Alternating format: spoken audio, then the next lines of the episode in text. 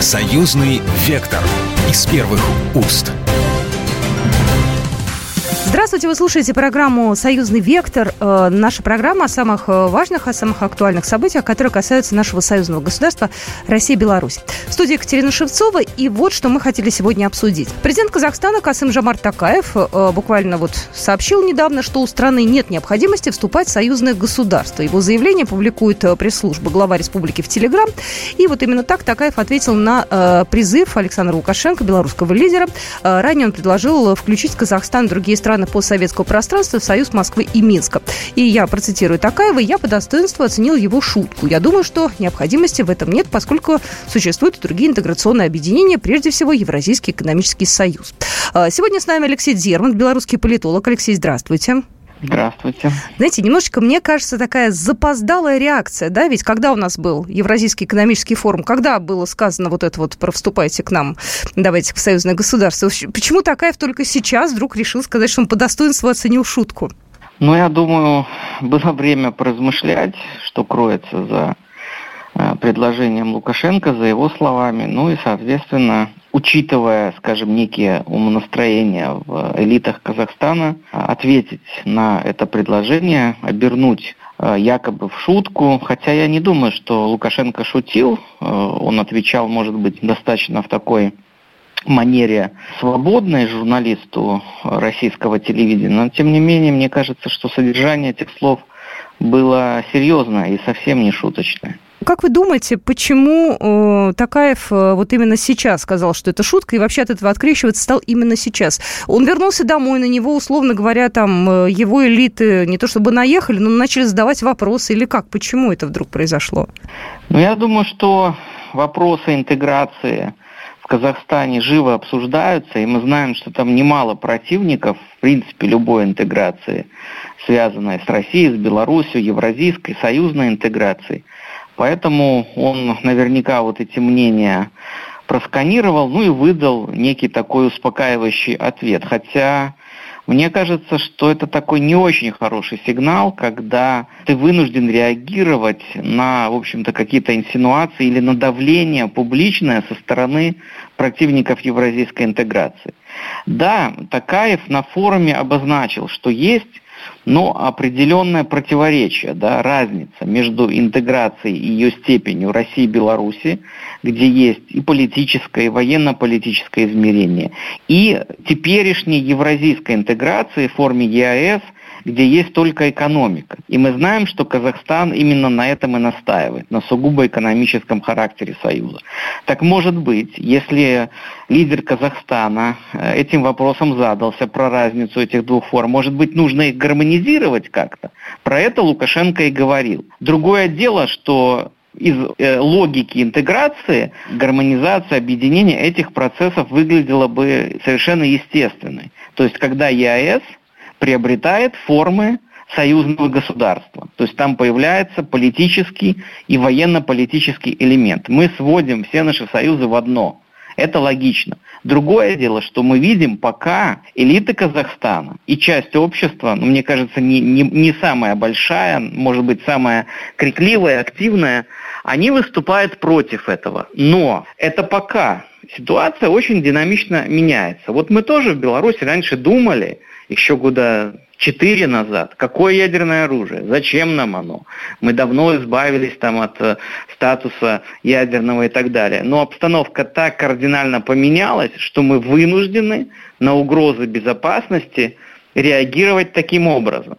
И я сильно сомневаюсь, что Центральная Азия – это такой абсолютно спокойный регион, что мы можем исключить угрозы для Казахстана и других стран. Тем более – в январе 22 года мы увидели, как государственность, построенная в Казахстане, может там схлопываться за считанные дни. Поэтому, наверное, мне кажется, над предложениями и идеями Лукашенко стоило бы гораздо серьезнее подумать. Я тут с вами абсолютно согласна, и время меняется очень быстро, и мне кажется, тут такая немножко ирония с его стороны есть, что мы, значит, только за экономику, а политика это отдельно. Ну, не может такого сейчас быть. Ну, связаны эти две структуры так или иначе. Хватит ли, если что, у Такаева какой-то политической воли и сил противостоять каким-то изменениям в стране? Как вы думаете? Вы знаете, я понимаю логику, да, частично скажу, что понимаю логику элит Казахстана. Они, наверное, не хотят вовлекаться в конфликт полностью с Западом, да.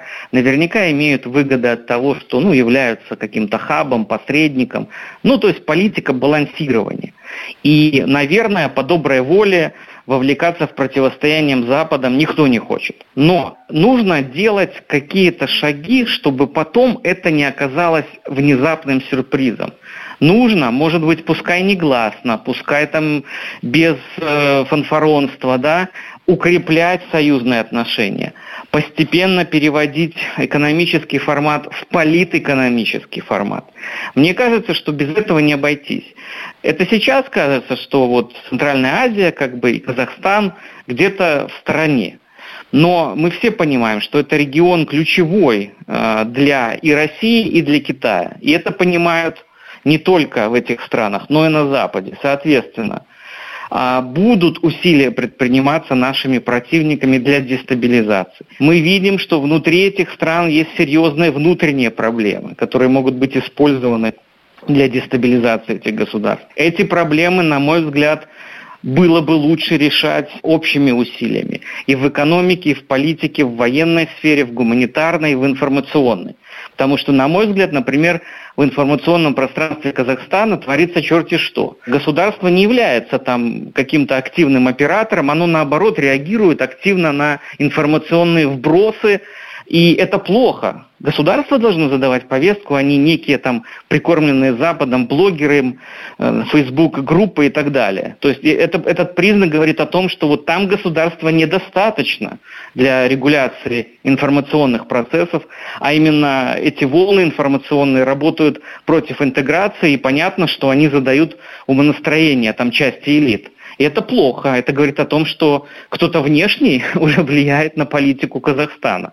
Поэтому я бы вот и на это тоже обращал внимание, если мы обсуждаем некую союзную повестку и то, как мы реагируем в информационном поле на различные предложения и идеи. Ну, мы в любом случае смотрим, как у них, как у нас, сравниваем, да, и пытаемся э, объяснить им, в чем наши сильные стороны. А я к этим сильным сторонам отношу, естественно, ядерное оружие. Об этом было сказано. Александр Лукашенко сказал, кстати, Такаев по этому по поводу тоже так э, по-доброму, ну, уж тут, можно сказать, пошутил, не пошутил, да, заметил, что у нас одно ядерное оружие на двоих.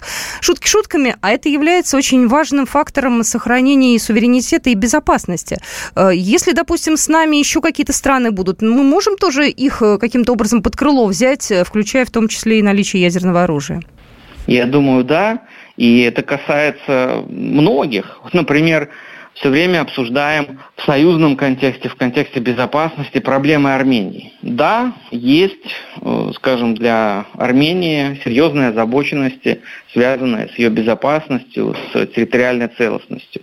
И они понятны, но они решаемы. И один из способов, кстати, присоединяйтесь более тесно к союзным отношениям, чтобы у вас тоже был такой же зонтик безопасности, например, как у Беларуси и ваши проблемы многие исчезнут сами собой. Но вот тоже пока идут там дискуссии, они рассуждают, но, к сожалению, время идет, и можно терять просто очки в этой игре, которая там сейчас в Закавказье развернулась, а, вместо того, чтобы действительно принять какие-то реальные решительные действия. Но если бы еще никто не вмешивался, а там ведь активно идет вмешательство, да, со стороны э, США, в том числе, ну, Евросоюза там, может быть, даже поменьше, но там не то, что уши торчат, там просто все части тела торчат уже в Армении, как мне кажется. От чего, слава богу, смогли все-таки э, откреститься мы и Россия, и Беларусь, да, были попытки там э, различных э, фондов гуманитарных работы и так далее. Не знаю, мне кажется, в Армении с этой ситуацией сложно будет справиться. Да, вы правы. Влияние и посольств правительства и НКО, находящихся на содержании Запада, в Армении очень сильное. Там одно из крупнейших посольств США вообще в мире. То есть мы можем представить степень вовлеченности Штатов. Так вот, всем сторонникам суверенитета и независимости я хотел бы сказать одно. Она реально проявляется тогда, когда вы можете вот этому спруту, этим сетям, американским, прозападным, противопоставить свою политическую волю. Вот если у вас она есть, значит вы по-настоящему суверенны. А если вам этой воли не хватает, э, есть союзники, можем помочь, можем что-то посоветовать, показать свои примеры, как мы с этим справлялись. То есть вопрос все-таки реальной независимости и суверенитета – это вопрос выбора собственных политических элит. Если они не на словах, а на деле суверенны, они предпринимают определенные действия, которые ограничивают влияние вот этих внешних деструктивных сил и которые чужды на самом деле интересам стран региона. Вот, поэтому, да, ситуация там непростая и в Центральной Азии, и в Закавказье, но для чего нам и нужен этот союз? Все-таки, чтобы были примеры, такие как союзные отношения России и Беларуси, чтобы у нас были механизмы оказать помощь в случае чего, и все-таки, чтобы мы не закрывали связи и возможности коммуникации, кооперации. Вот эти все форматы интеграционные нужны. Единственное, что хотелось бы, конечно, их гармонизации и сведения во что-то единое, чтобы и экономические, и военно-политические, и гуманитарные, культурные треки были как-то согласованы. Иначе ну, долго мы так не протянем. Рано или поздно где-то что-то сломается, и будет недостаточно механизмов, которые мы имеем. Поэтому лучше иметь заранее уже все, подготовившись, имея в виду, Э, любые вызовы и угрозы. Алексей Дерман был с нами в эфире сегодня. Это программа «Союзный вектор». Алексей, спасибо огромное, что э, сегодня вышли к нам в эфир в программу. Спасибо. «Союзный вектор» из первых уст. «Союзный вектор» из первых уст. Здравствуйте, вы слушаете программу э, «Союзный вектор». Мы продолжаем наш разговор о безопасности, о безопасности нашего союзного государства, потому что с каждым днем э, ситуация меняется, становится для нас более тревожной, но, по крайней мере, очень э, сильно обеспокоены жители Москвы последними атаками беспилотников. Сегодня вот пришла новость о том, что Александр Лукашенко назначил нового председателя Государственного пограничного комитета. Вот он был так скажем, подкуплен тем, что у него есть хороший и большой опыт э, работы обычным пограничником. Но, в общем и целом, как сказал Александр Лукашенко, э, сейчас Украина, видите, какую заняла позицию в отношении Беларуси, постоянно-постоянно нагнетают ситуацию. И вот эту бы ситуацию хотелось бы сегодня обсудить с нашим экспертом. А, Владимир э, Прохватил сегодня у нас на связи, старший научный сотрудник Академии военных наук. А, здравствуйте. Здравствуйте. Как вот э, нам сейчас э, оценивать э, поведение Украины? Можем ли мы сейчас э, быть э, готовы к каким-то провокациям на белорусской границе? Потому что многие эксперты, вот я сегодня утром слушала коллег на различных радиостанциях, говорят, что могут рискнуть и полезть туда. Хотя, в общем-то, еще неделю назад э, эти э, попытки ну, как-то, в общем, отодвигались. Ну, поведение э, киевского режима э, в последние последний месяц характеризуется резким ростом провокативности. И какие-либо провокации и возможные пограничные конфликты или удары э, по каким-то серьезным объектам Белоруссии вполне возможны и даже ожидаемы. Целью их может быть значит, э, обработка общественного мнения в Белоруссии, ну, с целью посеять негатив какой-то в отношении России, в отношении президента Лукашенко. Знаете, многие, многие говорят, опять же, эксперты, что есть какое-то количество в Беларуси, условно говоря, спящих, да, тех, кто сейчас сдаился и попробует расшатать ситуацию внутри республики э, с подачи, соответственно, Польши и других стран, и той же самой Прибалтики. Ну, безусловно, тем более спящих э, значит, агентов Белоруссии, по моим данным, достаточно, к сожалению. Ну, еще один вопрос. Э, как вы считаете, э, то, что сейчас э, в Беларуси находится наше ядерное оружие, то, что у нас С-400 сейчас там находится, насколько это на данный момент усиливает безопасность нашего союзного государства? Вы знаете, я так, не так давно говорил с Ниной Степановной Шпак, это мы с ней добрые знакомые, она сейчас возглавляет управление делами Лукашенко, она вообще считала и считает, что только ядерное оружие может обеспечить полную безопасность Белоруссии. Вот сейчас Россия дала такую возможность братскому народу в рамках союзного государства. И, ну, как бы это выразиться, в принципе, вот то э, это оружие будет находиться под нашим общим контролем. С нашей стороны будет осуществляться оперативный контроль.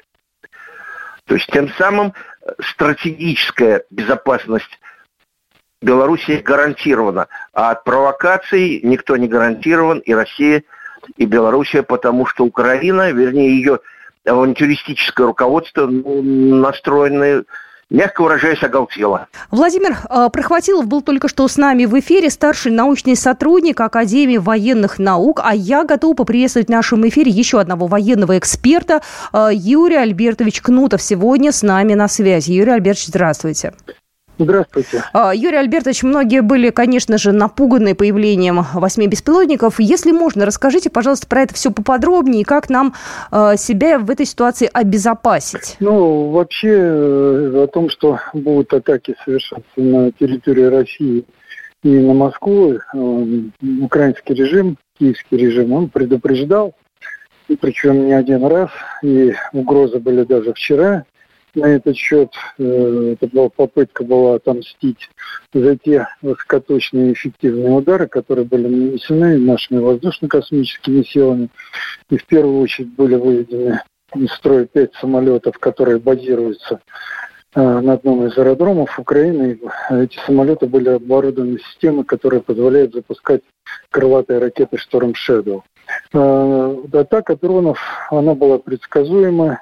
Э, раньше эм, Москва и Московская область были достаточно плотно защищены системой противовоздушной обороны, которая обеспечивала стопроцентную непроницаемость.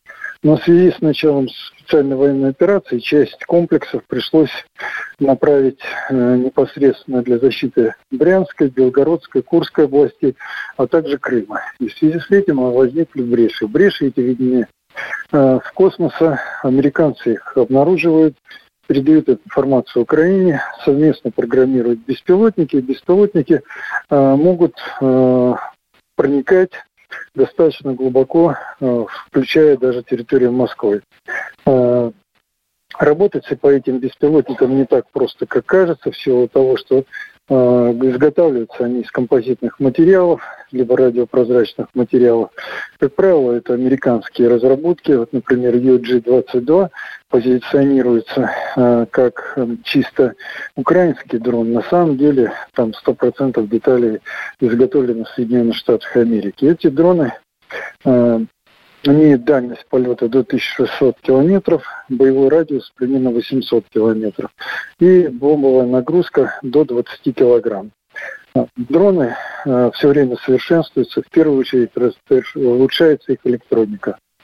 То есть дрон залетает в режиме радиомолчания, следует непосредственно э, до какого-то района на территории России, допустим, до Москвы. И в районе Москвы там на несколько секунд включается для GPS для корректировки, затем снова выключается и включается только как, тогда, когда дрон уже начинает выходить к цели.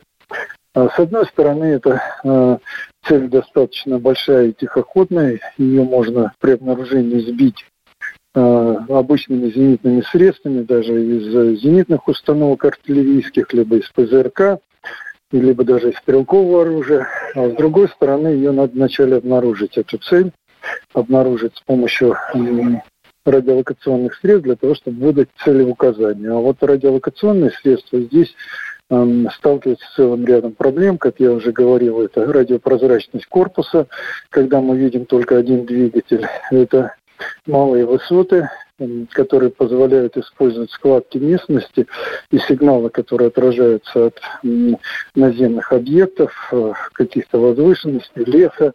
Они все высвечиваются на экране. Мы пытаемся, есть специальная аппаратура на защиты, которая убирает эти объекты, но э, дрон в этом случае также убирается вместе э, с местниками, так называемыми, которые ну, фактически закрывает картину на экране. Ну, и более того, если дрон идет э, в облачную погоду на определенной высоте, э, то его скорость сопоставима с облаками. Убирая облачность, мы тем самым тоже убираем дрона. Это также дает определенные преимущества этой техники. Поэтому низкая скорость э, в данном случае не минус, а плюс этих э, летательных аппаратов. Но и если мы ведем речь о борьбе с ними, то, как я уже сказал, к сожалению, где-то раз в 2-3 месяца происходят очень серьезные изменения в области электронной начинки. И те станции радиоэлектронной борьбы, которые сегодня эффективно э, подавляют каналы управления, глушат систему GPS, уже через э, небольшой период времени их нужно, нужно модернизировать, дорабатывать, либо даже создавать новые. Так что, в общем-то, вопрос борьбы с дронами, он стоит очень остро, причем не только в нашей стране. Мне в свое время попался доклад одного из руководителей Пентагона, который прямо сказал, что американцев более-менее эффективные средства борьбы с дронами появятся только в 2027-2030 годах. Но в этом плане мы американцев опережаем. И я так полагаю, что, в общем-то, те способы э, уничтожения э, беспилотных летательных аппаратов, в первую очередь самолетного типа, они у нас довольно эффективны. Если брать последнюю атаку, это было 8 дронов, 5 э, летели они, вероятнее всего, ну, как принято говорить, роем, один за другим.